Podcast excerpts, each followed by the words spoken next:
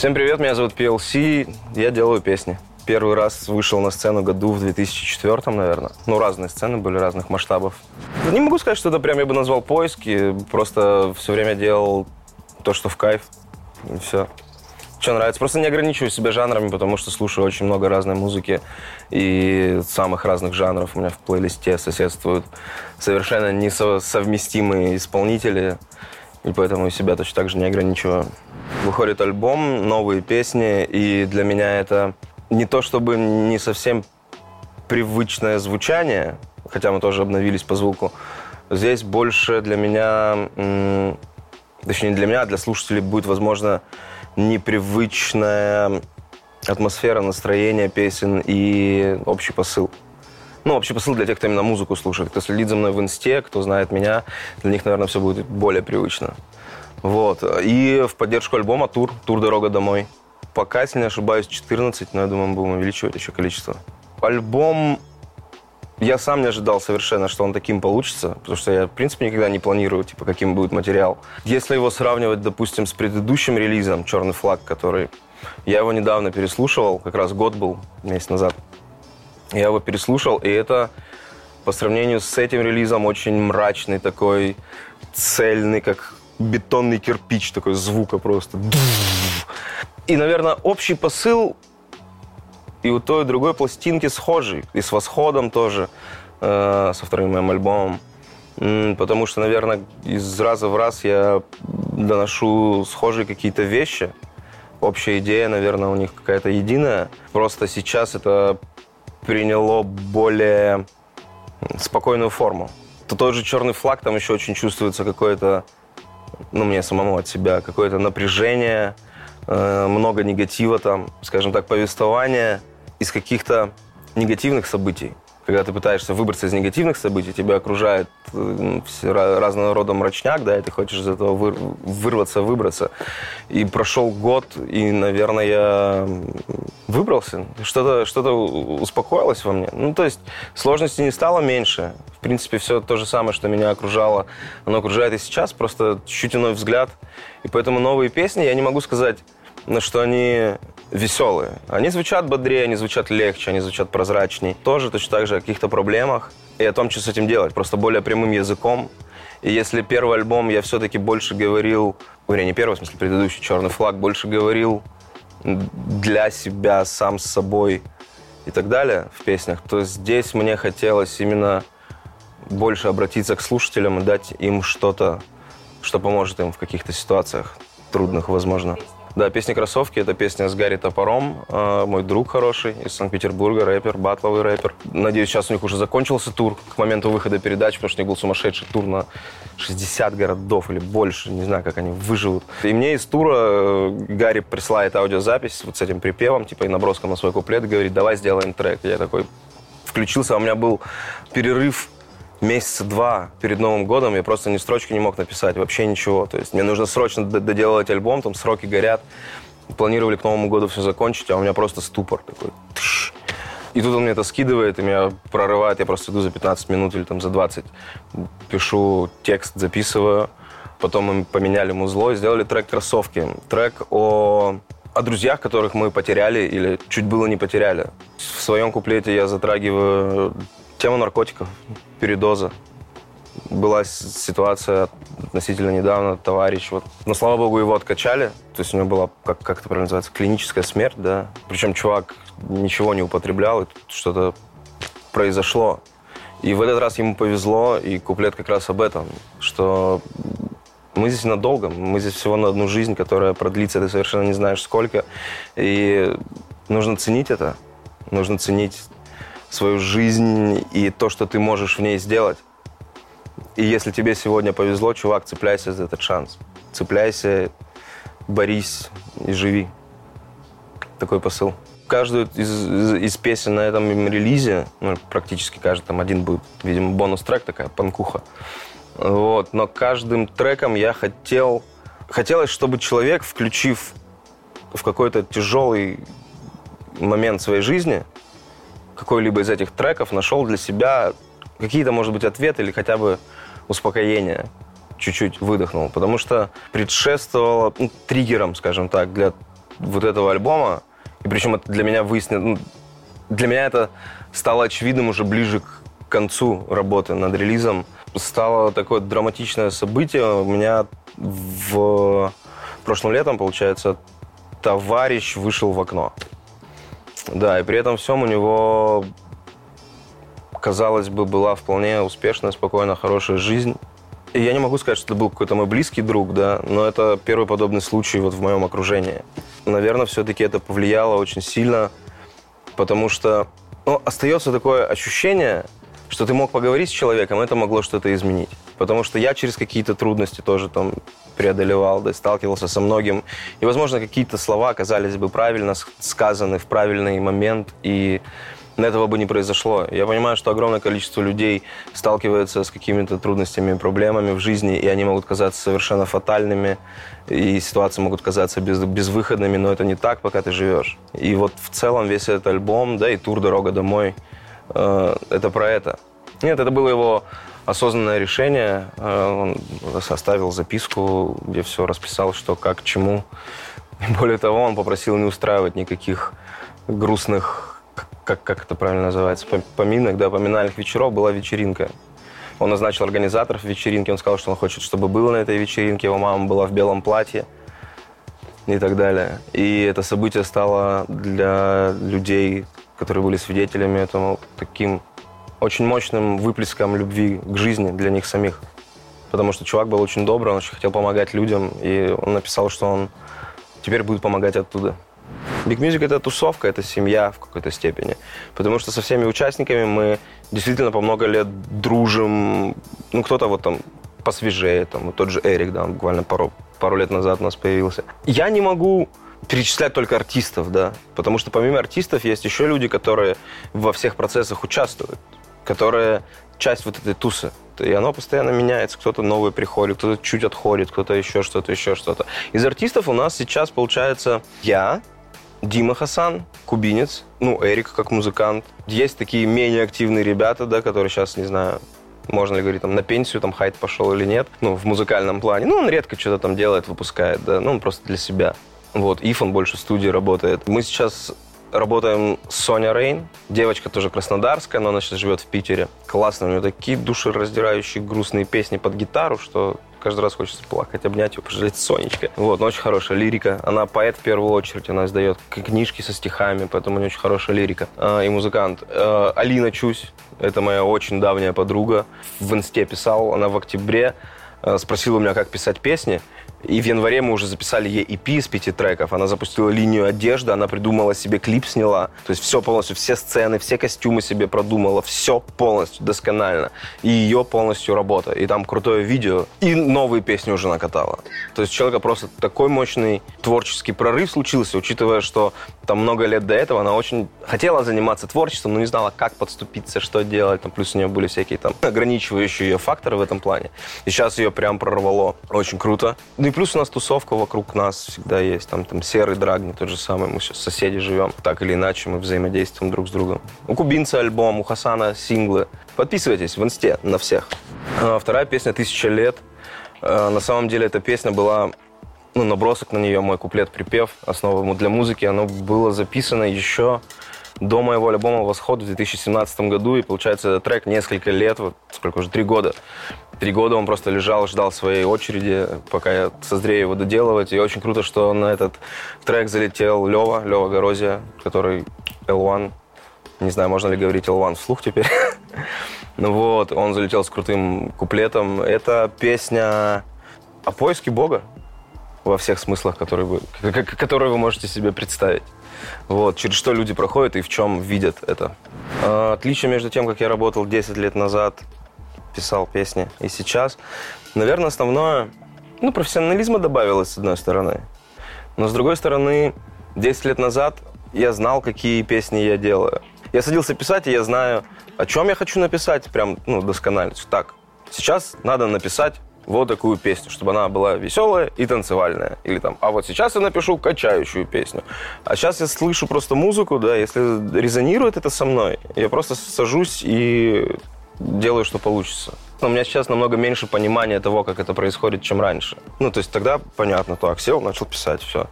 А сейчас оно пришло, не пришло. Как-то так. В основном все идеи приходят либо там, если я за рулем, либо в дороге. То есть они, они, они так, что так, все, садимся работать. Просто я же говорю, слушаю музло какое-то, какие-то наброски, и что-то приходит где-то в пути.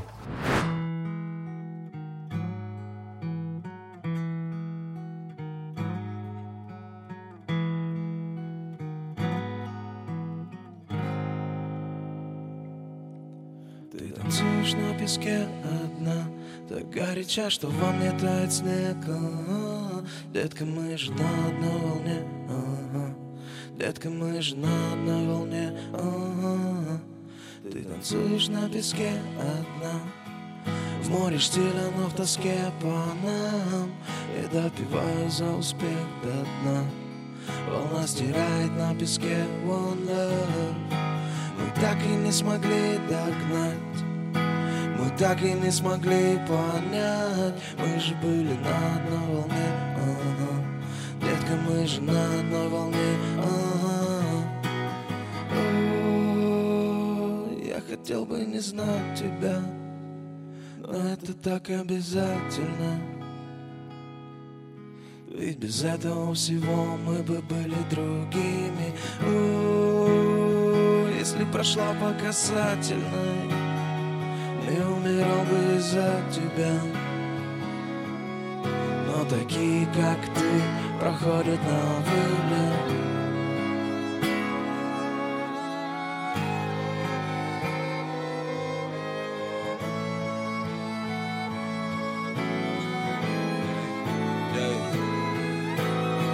казалась такой взрослой, когда улетала Поставлены цели на жизнь, карьера, карьера, четкие планы Но жизнь не имела в виду, что все будет гладко и просто Теперь я смотрю на тебя и вижу ребенка, что потерялся на перекрестке. И я хотел бы помочь тебе, но кажется я закончился. У нас была целая жизнь, теперь у нас ровно полчаса Под сорванными крышами, мне пора обратно Ведь все, что обо мне ты слышала, наглая правда. Мы прячемся от вспышек, туда, где потемнее. Прикинь, они хотят меня под песни о тебе Перед тобой море, мои флаги на ветру. Я целую горизонт и танцуешь на берегу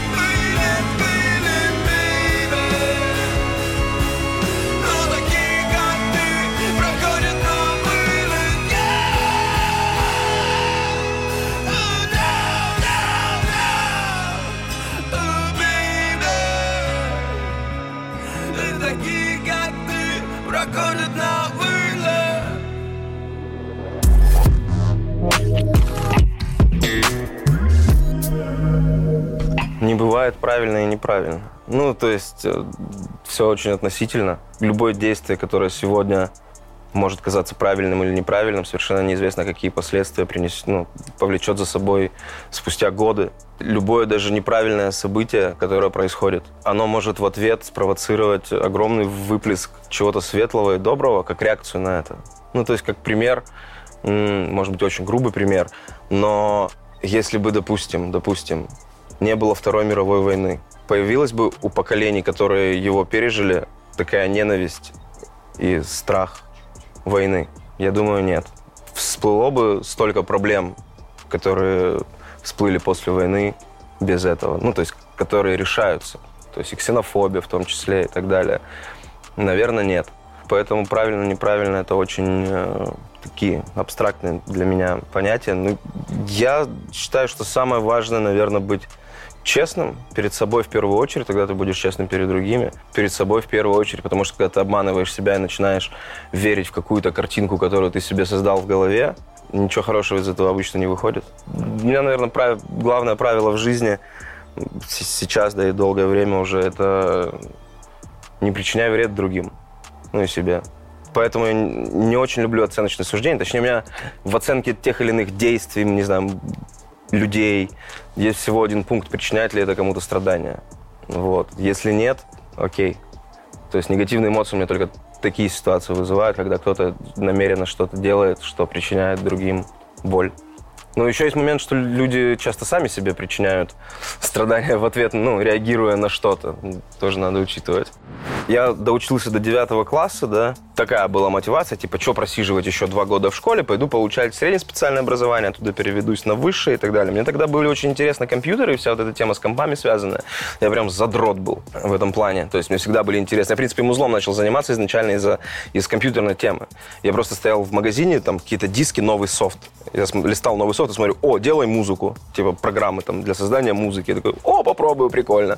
Начал просто играться и пошло, пошло, поехало. Я поступил в колледж сначала, учился прикладная информатика, очень хорошо учился. И к концу, ближе именно колледжа, там перед переводом в ВУЗ, Э, я уже работал по специальности. Я говорю про свой опыт, который был там 10 лет назад, там, или больше уже это получается, больше 10 лет назад. А колледж был при Кубанском государственном технологическом университете, который непосредственно этими всеми технологиями ты должен заниматься, да, и то есть это не просто там шарага какая-то, да, это было просто вот среднеспециальное на базе вуза с последующим продолжением в вузе. Я приходил, и мы изучали то, что я сам еще там в седьмом классе учил, потому что мне просто было интересно. Та информация, которую я получал в колледже, она была настолько устаревшая и неактуальная, а параллельно я уже работал по специальности. Первое у меня было место работы, я сисадмином работал. 2005 год это. То есть я там уже администрировал сервера на Linux, да, там, и т.д. и т.п., там, сети, э, а мне рассказывали, как в Basic что-то там сделать на парах. И я просто, просто внутренне терял какую-либо мотивацию к тому, чтобы ходить на эти пары. Наверное, самым полезным для меня было там это, наверное, не знаю, русский язык, литература, история. С математикой мне всегда было так себе. Химия, физика, я до сих пор ни черта в этом не понимаю. Ну, типа, не цепляло меня это. Но именно вот по специальности мне ничего не дали того, что мне бы пригодилось здесь и сейчас. На тот момент. Я не знаю, как сейчас обстоят дела с образованием. Я учил английский язык только в школе что-что, но у нас была супер учительница в школе по английскому языку, потому что э, потом дальше я приходил на первую пару в начале семестра, разговаривал по-английски с преподавателем, понимал, что преподаватель разговаривает по-английски еще хуже, чем я. Она тоже это прекрасно понимала и такая, давай ты лучше в конце придешь, я тебе поставлю там в конце оценочку и все. То есть вот так у меня проходило образование в колледже, потом я перевелся в ВУЗ э, на заочку, потому что я уже работал, и там все было еще хуже мы приходили на, там, на пары, когда сессии были, и преподаватели могли просто не прийти на пару. Ты там в 6 утра поднялся, приехал, ты уже работающий человек, да, ты там с работы отпросился, потому что у тебя сессия, ты приезжаешь, препод просто забивает. Или приходит к концу, к пары, просто скидывает тебя на флешки. Ну, блин, я таким же успехом могу скачать это в интернете, да, информация, слава богу, доступна, и получить это, эти знания. И сказать, что мне что-то дальше ну, давала. Нет, я на практике получал намного больше знаний. Ну, можно ли сказать, что, типа, ребята, практикуетесь столько, да, там, к черту образования. Нет, я не могу. Наверняка есть какие-то сейчас уже, надеюсь очень, что система образования получше все-таки, чем тогда. Чуть-чуть что-то улучшается, и мы догоняем время. Да, учитесь, это там супер важно, я не могу. Все зависит от качества знаний, которые ты получаешь. Если ты в ВУЗе получаешь неактуальные на сегодняшний день знания, то ВУЗ является скорее некой платформой, на которой ты больше учишься интегрироваться в это общество, которое у нас есть. Ты учишься заносить деньги преподавателю. Ты учишься там в социуме как-то взаимодействовать с людьми. То есть это тоже хорошо. Но лучше бы этого не было. Лучше бы мы получали действительно качественные знания. Но это именно о системе образования, это о дипломе. Но это не значит, что не нужно образовываться самостоятельно при этом. То есть все свои профессиональные какие-то скиллзы, навыки, которые я получил, да, я получал из необходимости, сталкиваясь э, с этим в процессе работы. Я тут же начинал гуглить, а как это сделать, как это починить, чтобы это работало, и учился этому. Потом приходил на пары и и учил преподавателей этому же. Учиться нужно обязательно. Вопрос в системе образования нашей. Я не знаю, как сейчас, но тогда мы очень сильно отставали от актуальных каких-то вещей, которые нужны были. Ты выходил из вуза, и ты не знал ничего. И тебе так и говорили. Ты приходил когда во время летней практики, на практику, да, тебе сразу говорили первое, что забудь все, чему тебя научили, сейчас мы тебя научим заново. И нахрена реально тратить эти 4 года, да, здесь проблема в самой системе. Не получать образование, забивать – это неправильно. Но то, что система не может дать актуальных знаний и подготовить достойные кадры сейчас, это большая беда. И то, что меня вот недавно было какое-то высказывание или интервью да, там, с нашим президентом, э, в котором он говорил о том, что кадры у нас уезжают за границу, и что с этим делать. Не исключал там, что можно требовать, чтобы после получения высшего образования да, человек оставался здесь, пока он не отработает, либо не вернет деньги, ну, бюджетники, типа, он остается в стране. Ну, блин, давайте трезво смотреть на вещи. Опять же, не знаю, может быть, сейчас что-то кардинальным образом изменилось, да, но тогда люди, которые действительно профессионалы в своем деле, я думаю, большую часть тех знаний, которые у них есть, и опыт, они получили не в ВУЗе. Они получили самостоятельно, докапываясь до этих знаний, на опыте и так далее. И поэтому ставить в заслугу вузам ну, нашим, да, то, что вот у нас есть гении, по-моему, это сомнительно. Я могу ошибаться. Возможно, сейчас все изменилось, и у нас действительно супер кадров мирового уровня готовят, они люди просто фанатики своего дела и, и ищут. Мне все-таки кажется, люди самостоятельно больше образовываются.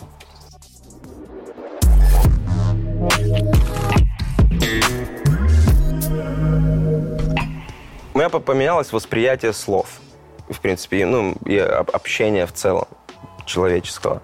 Э, что такое слово? Слово – это некий контейнер, который мы наделяем смыслом. Дело в том, что каждый наделяет этот контейнер своим собственным смыслом, вкладывает что-то свое в самых даже мелочах. Мы говорим, допустим, про зеленый цвет. Вот сзади зеленый цвет. Я скажу зеленый, ты скажешь зеленый. Но у нас разные там эти как они называются, в глазу трубочки вот эти вот. И мы совершенно разные оттенки этого зеленого воспринимаем, ну, видим. И то есть ты под зеленым называешь один оттенок, я под зеленым называю другой оттенок. И мы сейчас будем обсуждать что-то, и потом спорить, что это зеленый или это зеленый. Нет, это зеленый. А если брать такие более важные и глубокие слова, как дружба, да, или любовь, для того, чтобы, чтобы это обсуждать, нужно понять, кто что вкладывает в это понимание. А когда мы вкладываем в слово какое-то значение и называем этим словом что-то или кого-то, даже не задумываясь, на автомате начинаем ожидать, что это что-то оправдает наши ожидания, которые мы заложили в это слово. И огромное количество конфликтов из-за этого происходит, потому что вот друзья ругаются. Вот у женщин это особенно часто бывает, да, там, вот я для нее, она для меня, да, да, и так далее. Ну и у пацанов тоже там, я думал, ты мне братан настоящий, там, я за тебя и в огонь и в воду, а ты мне не можешь пельмени купить. Ну, например. Потому что просто люди по-разному разному наделяют эти слова. То есть это все просто ярлыки, которые мы вешаем. И прежде чем, прежде чем завести себе, скажем так, друга, да, вы либо определитесь, да, что для вас это, этот термин, это понятие, да, а потом уже решаете. Вот для меня так. Я стараюсь не навешивать ярлыки. Да, у меня есть друзья, безусловно. То есть, потому что по-другому этих людей никак уже не назовешь. Ну, братья, может быть, сестры, не знаю, как еще. Потому что мы очень близко общаемся. У меня есть друзья, с которыми мы общаемся с детского сада реально с детского сада. Есть те, кто появился плюс-минус недавно, там год-два назад, но от того они как бы не менее близкие, а то, может быть, и больше повлияли на мою жизнь. Вот. Просто это удобное обозначение, но чтобы рассуждать, типа, может быть, дружба, конечно, может быть. Надели это слово осознанно чем-то, да, и ты поймешь, кто тебе подходит под эту категорию. Желательно поделись с человеком, что ты вкладываешь в это, если ты чего-то ждешь от него. Я не могу представить каких-то ситуаций, хотя у меня были такие ситуации, да, чтобы там люди выпадали из моей жизни, да, те, кого я считал друзьями. Ну, так тоже бывает. Но сейчас если есть какие-то конфликтные вопросы, моменты там или еще что-то, не понимаю. Ну, а чаще это даже не конфликтные, да, это недопонимание или непонимание чего-то, или несогласие по каким-то моментам, да. Ну, просто делаешь на это какие-то поправки, все нормально. Поэтому я не вижу какой-то драмы вокруг слова дружба сейчас или слова... Ну, со словом любовь сложнее, конечно. Вот, но в плане дружбы это все окей. Просто меньше ожиданий вкладывать нужно. Нужно воспринимать человека, как он есть здесь и сейчас. А то, что он не оправдал твои каких-то ожиданий, ну, это чисто твои проблемы. Если вы договорились, да, и человек тебя подвел, тогда да, это вопрос. А если ты там у себя подумал, что он в 4 часа утра примчит к тебе, да, а он не примчал, ты даже не вдаешься в причины того, почему он не примчал, и уже все там разобиделся, у тебя скандал, все, он мне не друг. Ну, это бред. Среди друзей нет. Эрик, ты гей? Я не знаю. По-моему, нет. Знакомые есть, да. Друзей в кругу нету. Ну, не потому что, типа, я такой, просто так сложилось, что их нету. Ну, есть у друзей... Дру... Я не понимаю людей, которые истерят по этому поводу, да. Если это не доставляет страданий другим людям, да, это личное дело каждого. Это просто на вкус и цвет фломастеры разные. То есть, ну, нравится кому-то так, пусть делают. Нравится кому-то так жить, пусть живут. Чё до людей доебались? ну, то есть, поэтому мне все равно. Это их личное дело. Если человек говно, он хоть гей, хоть как это называется, гетер, да, стрейт, типа, но все равно говно будет. Если человек хороший, он что так будет хороший, что так. То есть судить по личной жизни о других людях, для меня это наравне с э, расизмом, нацизмом и вот всем вот этим вот остальными измами нехорошими, не, не там, гомофо, гомофобия, да. То есть, потому что ты по каким-то вещам, да, не по поступкам конкретным, да, там, для общества там, или еще что-то, да, вот по личной жизни человека, либо по цвету кожи, либо по... Наделяешь человека теми или иными качествами, вот как со словами, да, ты нагружаешь что-то туда. Блин, это же только твое восприятие, да. Это может быть очень хороший человек вне зависимости от всего вообще от любых твоих стереотипов. И вот стереотипное мышление как раз то, с чем нужно бороться. Пугают у нас очень часто какими-то там гей-парадами, там вот каким-то вот этим вот трэшем, да, который может вылиться на улице, наши дети это увидят и охуеют. Я однажды попал в Амстердам, и когда я туда прилетел, я понял, что там в, разгаре гей-парад, потому что везде радужные флаги висят. Но я в Амстердаме, типа, не буду что там прятаться, там еще что-то избегать. То есть я в центре гуляю. То есть я, наверное, может быть, пропустил всю вечеринку, типа, нифига не увидел. Но вот единственный момент, как это, как, как это отразилось на том, что я видел, это в 8 утра какие-то чуваки в костюмах римских этих легионеров, с мечами и щитами, пьяные в говно, в Starbucks кофе взяли и сидели, пили кофе, типа. Но они были просто в костюмах римских солдат. Вот это вот весь трешак, который я видел, трешак. И это одно. А второе, неприличное поведение, пошлость, грязь, оно вне зависимости от твоего пола или ориентации, да, оно вот есть, потому что общество договорилось, да, что там ходить голым по улице, да, это неприлично, это плохо, да, ну так мы договорились. И вне зависимости от ориентации, да, если у тебя там конченное, грязное, блядское поведение, да, это в любом случае будет порицаться. Расстояние между нами уменьшается постепенно. Перевернутые строки рядом взглядом смятая кровать. Чувство, будто ничего не может быть важнее во вселенной чем тебе три этих слова здесь сейчас сказать? Я был здесь не единожды И я не знаю, реально правду примешь ли Порой кажется, что мир весь этот вымышлен. И непонятно, как друг друга мы в нем нашли. Но расстояние уменьшается постепенно. И с каждым днем будет больнее отрывать. Не найдется ничего сложнее во вселенной. Чем эти три слова, чем эти три Лондонский дождь. До боли, до крика молчит. Все еще ждешь, но мы не находим причин. Давай еще одну минуту под ним постоим. Лондонский дождь, любовь один один. Лондонский дождь До боли, до крика молчит. Все еще ждешь, но мы не находим причин. Давай еще одну минуту под ним постоим. Лондонский дождь, любовь один один один. Понимаешь,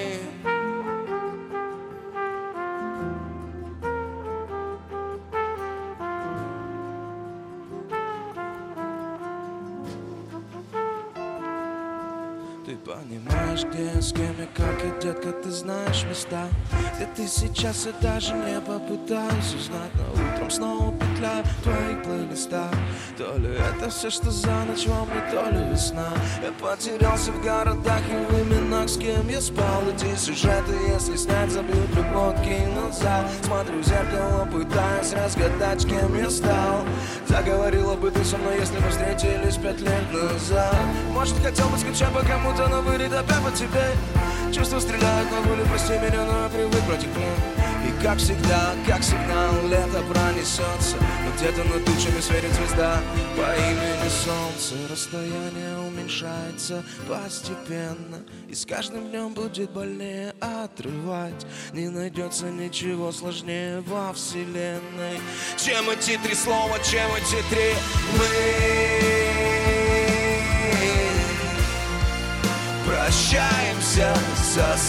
Сказками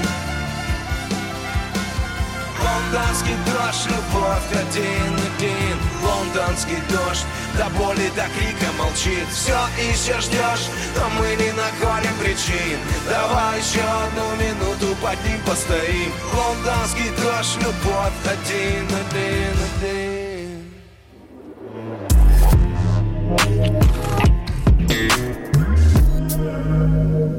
Мне кажется, в российской музыке сегодня все хорошо на самом деле.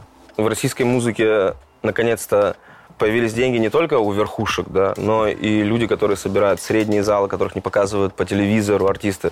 Они собирают свои роялти с продаж цифровых, они собирают какие-то небольшие площадки, и ну, хватает на жизнь. И это позволяет им существовать, и не, ну, многим, по крайней мере, э, не будучи там суперзвездами а Филипп Киркоров, да, э, и зарабатывать себе на жизнь, занимаясь только музыкой. Это очень круто. Благодаря этому есть действительно очень много стоящих, крутых, интересных, самобытных артистов, которых мне интересно слушать. Не хочется осуждать, да, но музыка, которая в чартах, в топах, мне не интересна. Ну, редко что-то попадает туда, да, и ты такой, о, крутая песня. Она может быть супер попсовой, супер классной при этом всем. Например, мне очень понравилась «Комета» у Джонни, да, трек. Классно, припев прям поп-музыка. Да, у меня самого на вылет это все тоже нормально, попса. Поэтому не хочется говорить какого-то негатива, да, типа, что, о, вот это плохо. Нет, если люди слушают это, значит, им это нравится. И на это есть какие-то предпосылки, на это есть причины, как на любое явление в жизни. Проблема была, мне кажется, в 90-х. То есть была рок-сцена, которая ну, делала достаточно самобытную музыку, а с поп-сценой все было достаточно печально с музыкальной точки зрения. Неинтересно совершенно, на мой взгляд. Потом, к концу 90-х, начали появляться именно поп-проекты крутые.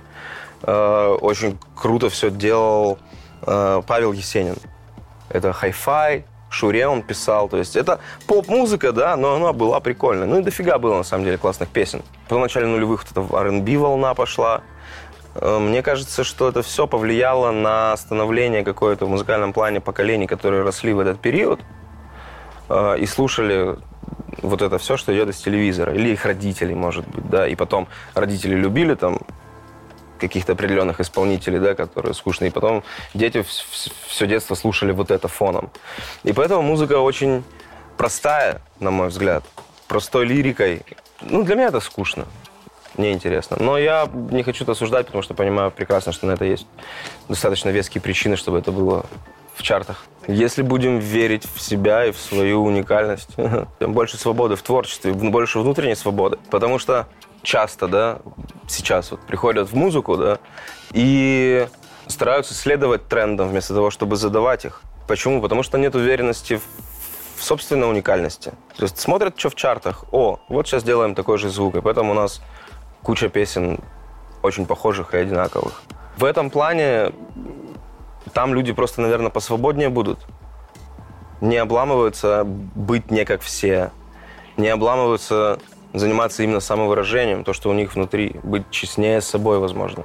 И поэтому так много артистов, которые уникальны и задают тренд на весь мир. У нас это обязательно произойдет, потому что новое поколение, они более свободны, более скрепощены. Да, они вообще такие, идите все в жопу красавцы. Вот, они не обламываются быть собой. И это круто. Да никто никому ничего не должен. Ничего не мат в песнях. Кто хочет, использует, кто не хочет, не использует. Все мы взрослые люди, да, все матерятся. Ну, или почти все. На усмотрение артиста, если считают нужным использовать, пусть используют. Это просто слова, это просто вибрация, это просто звук, come on. По большому-то счету. Другое дело, что там общество договорилось, что именно вот это сочетание звуков неприличное, да, кого-то может оскорбить. Ну, если хочешь считаться с этим, считайся в этом. Ничего плохого нет, ты просто покажешь свое уважение тому обществу, в котором живешь. Все. Сейчас меньше, потому что нет необходимости использовать. Это не принципиальная позиция. Где-то это уместно, где-то неуместно. Когда я был да, малым пиздюком, а, мне казалось, что если я сейчас выйду на сцену и со сцены скажу слово «хуй», вот это я буду бунтарем. Вот это я крутой. Слышали, да, со сцены, с микрофон сказал, все слышали. Вот. Дома мамка наругала бы, а тут, ага. Ну, это я утрирую, конечно, да, но такой общий вайб, посыл до этого мероприятие, скажем так. Потом с возрастом просто я, по крайней мере, ну, блин, меня этим не впечатлить уже. И, типа, ну, все матерятся. То есть ты слушаешь какие-то треки, да, молодых исполнителей. Ну, мне, я понимаю, почему мне это неинтересно, да. Типа, чувак, классно, что у тебя наконец-то появился секс в жизни. Супер, да, классно, что теперь ты можешь материться. Поздравляю, там, классно, ты попробовал там алкоголь или что-то там еще, да. Типа, у тебя впервые это в жизни. И я понимаю, что у ребят, которых это тоже вот только сейчас в жизни появляется, их это может впечатлять и цеплять, и казаться чем-то, типа, нифига себе. Но я вам скажу честно, во взрослом мире это типа окей. Что этим выебываться? Ну, и я понимаю, почему кем-то это не воспринимается. Ну, блин, чем-то хотел удивить. У нас был проект «Слово», батлы, да, и в первом сезоне залетали все вот эти вот там грязные какие-то панчи, там «я твою мамку», там «ты там еще что-то», бла-бла-бла. И ко второму, третьему сезону этим уже никого нельзя было удивить. То есть вначале, типа, нифига себе, что он сказал! О, типа, батл рэп только появился в такой форме, да. Да за такое же можно и так далее. А к третьему сезону, когда это появлялось, да, на площадке, люди просто гудели, типа, фу, ну, потому что это уже не прикольно. Я думаю, здесь то же самое. Ну, то есть, когда Фейс стрельнул, ну, типа, я понимаю, чувак, чуваку сколько тогда было? Там 19 лет, 20, да, у него началась вся эта движуха, он был очень этим впечатлен, видимо, да, и делился этим со своими слушателями. А его слушатели были тогда еще младше, и для них это было типа, нифига себе, какой он крутой бунтарь. Все так живут. Но сейчас он стал намного более осознанным. И его это перестало впечатлять, ему, видимо, неинтересно выступать перед детьми, которых это впечатляет. Ему хочется донести какой-то более глубокий, интересный посыл, поэтому мы наблюдаем эту трансформацию. Эксцентричными, скажем так, поступками, да, яркими. Типа это просто много сложнее зацепить музыкой. И рано или поздно артисты, которые там могли хайпануть на чем-то вот таком ярком, трэшевом и так далее, со временем у них амбиции серьезных артистов все-таки возрастают. И они начинают стараться делать какую-то более осознанную, интересную музыку, но часто сталкиваются с тем, что не получается. ну, какое-то время. Потом они все-таки интереснее звучат. Телек я не смотрю. Э, радио в машине фоном играет. Интернет, конечно, да. Netflix, YouTube. В этом же кайф интернета. Кому что интересно, тот может все найти. То есть, если раньше у нас был ограниченный э, источник информации, такой легкодоступный, да, телевизор. То есть можно было, конечно, пойти в библиотеку, найти тем, книгу по интересующей тебя теме и читать, да, но это было сложнее, чем просто нажать кнопку, сесть перед телеком и смотреть то, что тебе показывают. То есть сейчас мы более свободны в этом плане, мы можем выбирать, что мы смотрим, что нам интересно. Это же не только развлекательный контент, это познавательный контент. Кому что кайф, те детей смотрите. Netflix, что крутого было? О, крутой сериал «Дракула» был. Вот он вышел после Нового года, там три серии по полтора часа. Очень круто, что они воплотили в этом сериале. Ну, очень много отсылок к другим фильмам про вампиров самых разных времен, начиная с Носферату, там, 20-х годов, или когда вот, черно-белый, да, заканчивая интервью с вампиром и позже, наверное, с «Сумерками». То есть очень много таких отсылок прикольных. Очень крутой сериал. Три серии, всего по полтора часа. Не, ну просто я видел плакаты где-то в интернете на Сферату, там, как начало прошлого века, это где лысый такой чувак с зубами бледный. Вот так вот. Ну, какие-то фильмы, да, видел. Ну, нет, не фанат. Но вот этот очень крутой.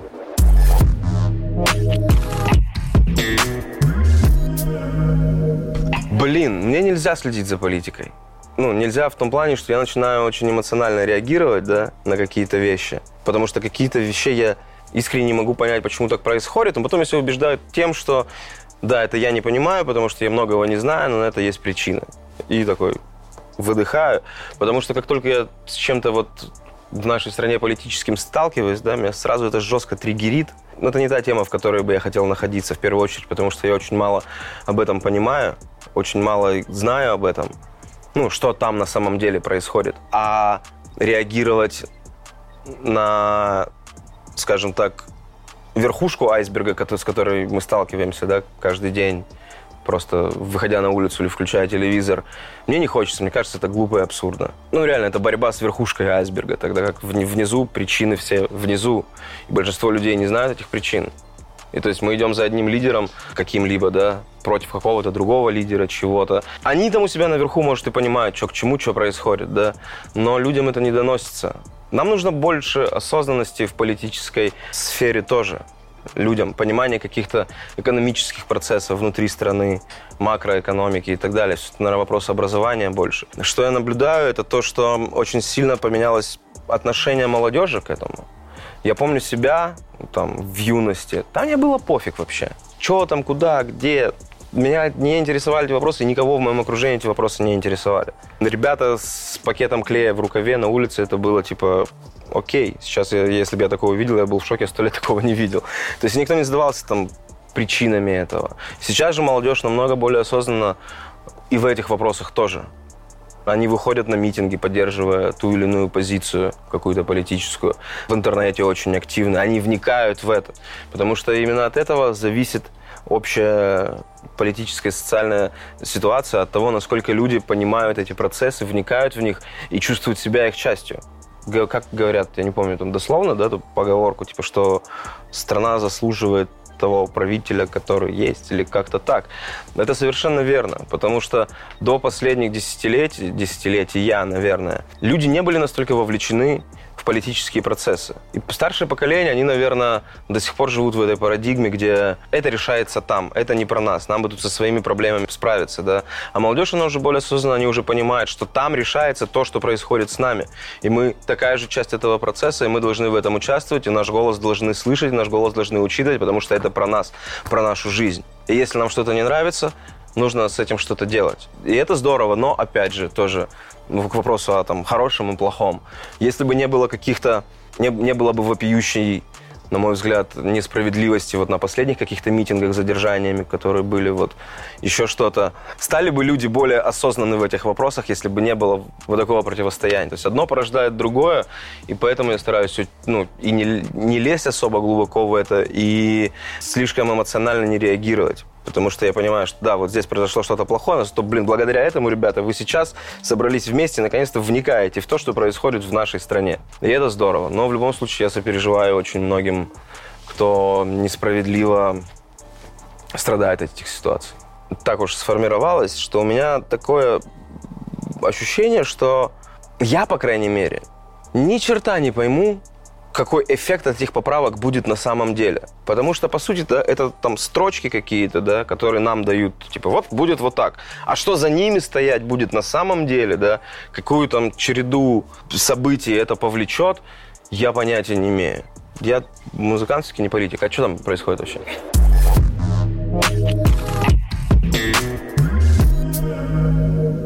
Постоянно где-то в Телеграме приходят какие-то сообщения, уведомления о том, сколько там человек погибло. Ужасная история, ужасная ситуация.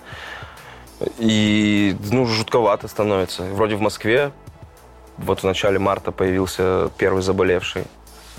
Блин, а лекарства до сих пор ничего еще стопроцентного не нашли. Ну, такой зомби-апокалипсис. А представьте себе, если месяц спустя все погибшие начнут восставать из могил, там, воскресать. И начнется. Вот это рубило будет ужасно. Это большая трагедия для всего человечества. Плюс это огромный экономический удар, в принципе, экономики мировой, да. Жуткий. Вот эта ситуация с э, лайнером этим, что людей просто заперли там. Это же просто убийство, по-моему. Был всего один заболевший, ну, может быть, второй там, как кто-то еще был, да, там еще несколько. Ограничив людей вот так вот, на замкнутом пространстве с теми, кто уже 100% заболел, это, ну, мне кажется, как-то совершенно нерационально было и ужасно жалко людей. Я летел в самолете, и проходил, и была какая-то девочка просто, ну, там садилась, у нее была классная черная маска. Я говорю, о, какая у тебя классная маска. Говорит, а у меня еще есть одна, хочешь подарю? Подарила мне маску. Я браслет подарил в ответ. Да, у меня есть маска. Ну, а это просто маска, она, ну, я знаю, что именно от вирусов защищают специального типа маски. Да, специальные, там, как респираторы прямо. А вот эти все повязочки, они хрена не защищают. Ну, окей, можно погонять. Черная очень модная, стильная у меня, красивая, но не поможет. Безусловно, все не просто так. Какие истинные причины этого, я понятия не имею. И поэтому судить сейчас и строить какие-то теории заговоров и строить свое какое-то отношение к этому, ну, это абсурдно, мне кажется. О, это там то, это то. И люди очень много эмоций по этому поводу испытывают. То есть люди придумывают себе в голове какую-то картинку, которая основывается исключительно на их фантазии, да, и потом проживают эту картинку. Ну, это клевое развлечение в жизни. Если тебе скучно, да, то можно придумать суперконспирологические теории, так э, наполнять свою жизнь эмоциями.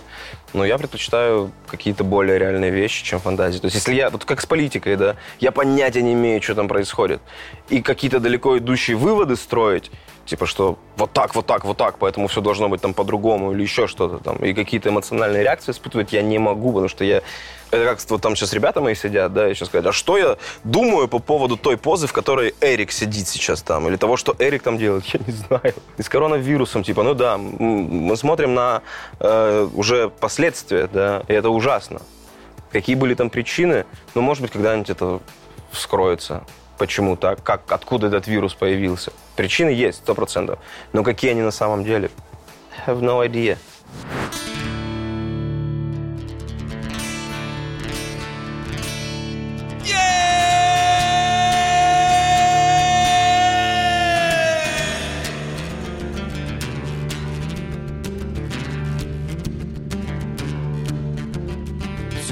Каменных джунглей. Высотки дымящейся улей Район охраняя горгули Здесь каждый в голове с пулей Здесь джентльмены, они не танцуют. Здесь дамы, они не пасуют. Чьи что нам дарят обложки журналов Здесь не вывозят по сумме. Стрелки кричат, надо успеть Улицы шепчут, будь злей. Сердце как уголь, пусть тлеет Любовь померла, да и черт с ней. Говорят тебе, здесь место нас. Смотрю тебе в душу, там есть клад Если в собственной шкуре тесно. Мы принесли вам огонь Прометейского Кварталы ночью сияют, как днем Весь этот город пылает огнем Он загорелся от этой искры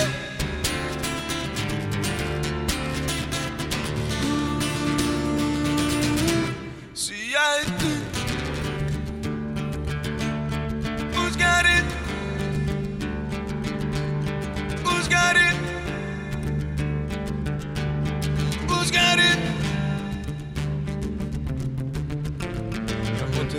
часовой механизм. Не подчиненный здесь главный грех. Смирись, опусти руки вниз. Либо всегда будь готов поднимать руки вверх. Внутри будто бомба на таймере. Тьму освети вспышка фаера Мигалки совиты под стропами камер Ныряем в толпу как дайверы. Огонь поднимается выше? Почувствуй, как улица дышит. Когда мы уйдем, квартал будет выше. Мы сделаем так, чтобы ты нас Клубы дыма так мягко окутали. Картинка плывет, мир как удали. Со мной малюри, бунтари. Вокруг запылает, так пусть горит yeah! Кварталы ночью сияют, как днем.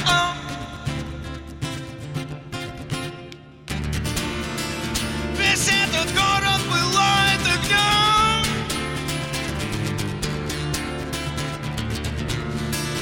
Он загорелся от этой искры.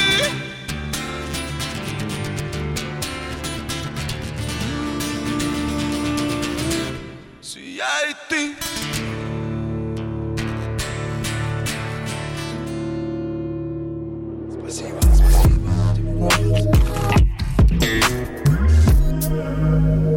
Любому событию предшествует череда причинно-следственных связей. Для начала нужно определиться, кто ты, как ты хочешь жить, да, и сколько денег тебе нужно. Исходя из этого, нужно понимать, что эти деньги не свалятся с неба. Ну, то есть крайне редко случаются такие ситуации, когда там выиграл в лотерею миллиард или еще что-то. Нужно понимать, что для этого должно случиться определенное количество причин, должны создаться определенные условия. Нужно понимать, что нужно много работать. И взвесить просто. То есть кому-то достаточно, наверное, 30 тысяч в месяц, да, где-то. Кому-то недостаточно и миллиона. Все зависит от того, чего ты хочешь от себя, сколько ты готов вкладывать, работать, да, и, и что ты готов делать для того, чтобы это получить. Ну, просто быть честным с собой. Нельзя сказать, что одно хорошо, другое плохо. Это правильно, неправильно. Правильно, чтобы человек был счастлив.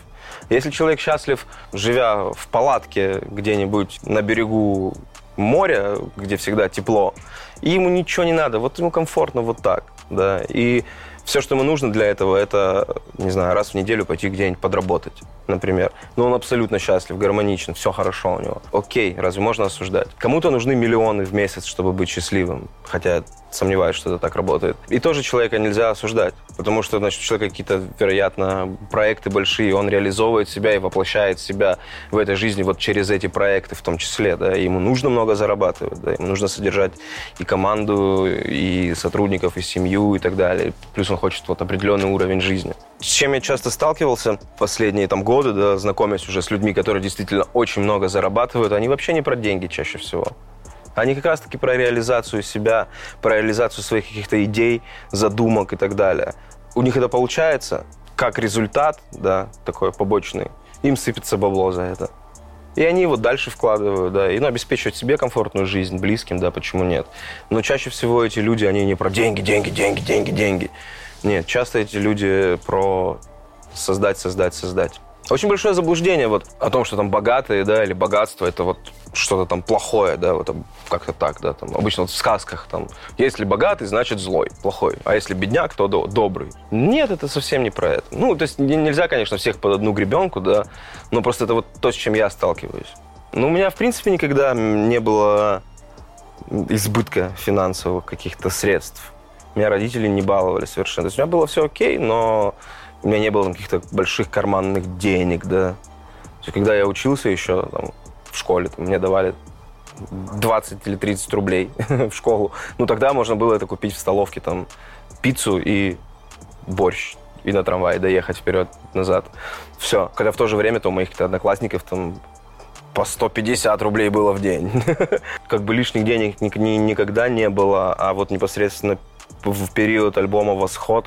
И когда я понял, что не хочу больше ничем заниматься, кроме музла, подзабил на работу, вот, и там с деньгами была, да, полная жопа. Была копилка, дома там в родительском до сих пор стоит. И я туда просто мелочь скидывал все время. Полные карманы мелочи все время было. Сдачи там какая-то, еще что-то, еще что-то. И оно либо там высыпалось, куда-то рассыпалось, либо я чаще скидывал в эту копилку. И регулярно были ситуации, когда мне приходилось ее опустошать, чтобы пойти купить там сигарет и там поесть что-нибудь. Это крутой опыт, потому что ты понимаешь, сейчас, да, когда там деньги заканчиваются, да, их значительно больше, и там их становится меньше. Я вспоминаю тот период и думаю, блин, у меня тогда было в 10 раз меньше, типа, и все окей, я жил, я очень парился, я был в жутком напряге, но, тем не менее, ничего со мной критичного, плохого не произошло, я не умер от голода, да, плюс друзья, опять же, меня всегда очень поддерживали друзья и помогали. Я отчетливо помню, это был день рождения, и у меня тупо не было денег отметить его. И желания, соответственно, тоже.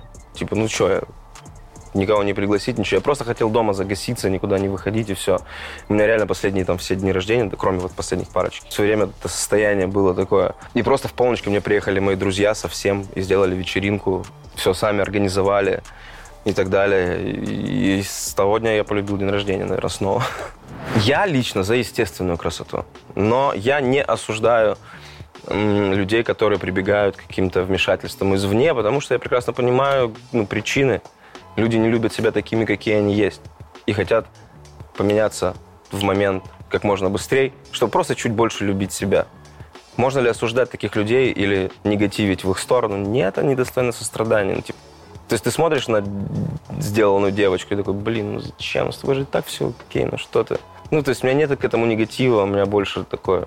Грустно, грустно от того, что человек не любит себя. Это не реклама, это не пропаганда, это просто образ жизни людей – Реклама это когда официально, типа, а теперь все делаем сиськи. Лучшие сиськи в этом городе. Вот тут вот. А вот здесь лучшая жопа. А вот тут губы классные. Типа. Ну, то есть это же не так происходит. Это просто люди э, тюнингуют себя, улучшают себя, чтобы больше нравиться себе, и чтобы в зеркале, и чтобы больше нравиться людям. Правильно. И это работает. Понятно. И то есть, да, это такой лайфхак более простой. Есть более сложные пути того, чтобы полюбить себя и, и, и нравиться окружающим. Хотя второе ну, второстепенно, в первую очередь себя.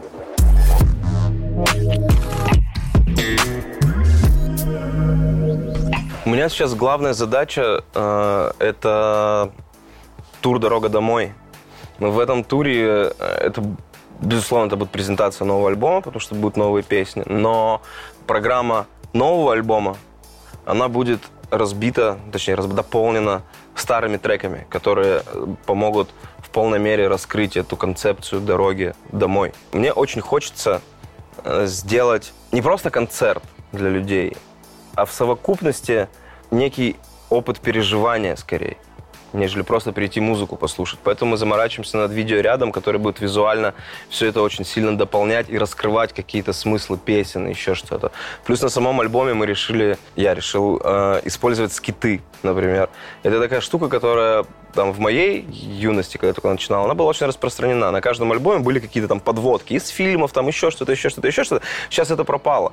И у меня была фан-встреча недавно, и я показал ребятам, типа, о, смотрите, вот трек «Тысяча лет». Я туда взял подводку из фильма «Два папы» с Энтони Хопкинсом. Очень крутой фильм. Я взял оттуда фрагмент диалога, который раскрывает смысл песни. Такие, блин, мы никогда такого не слышали, круто, типа. А мы, наоборот, росли на такой музыке, где этого было полно. Очень хочется вот. донести вот этот посыл который туда заложен. Поэтому, поэтому, да, для меня это сейчас основное. Чтобы люди выходили с концерта с какими-то новыми чувствами, новыми эмоциями и новым ощущением себя и мира вокруг. У меня сейчас настроение такое взять все перенести на осень, весь тур.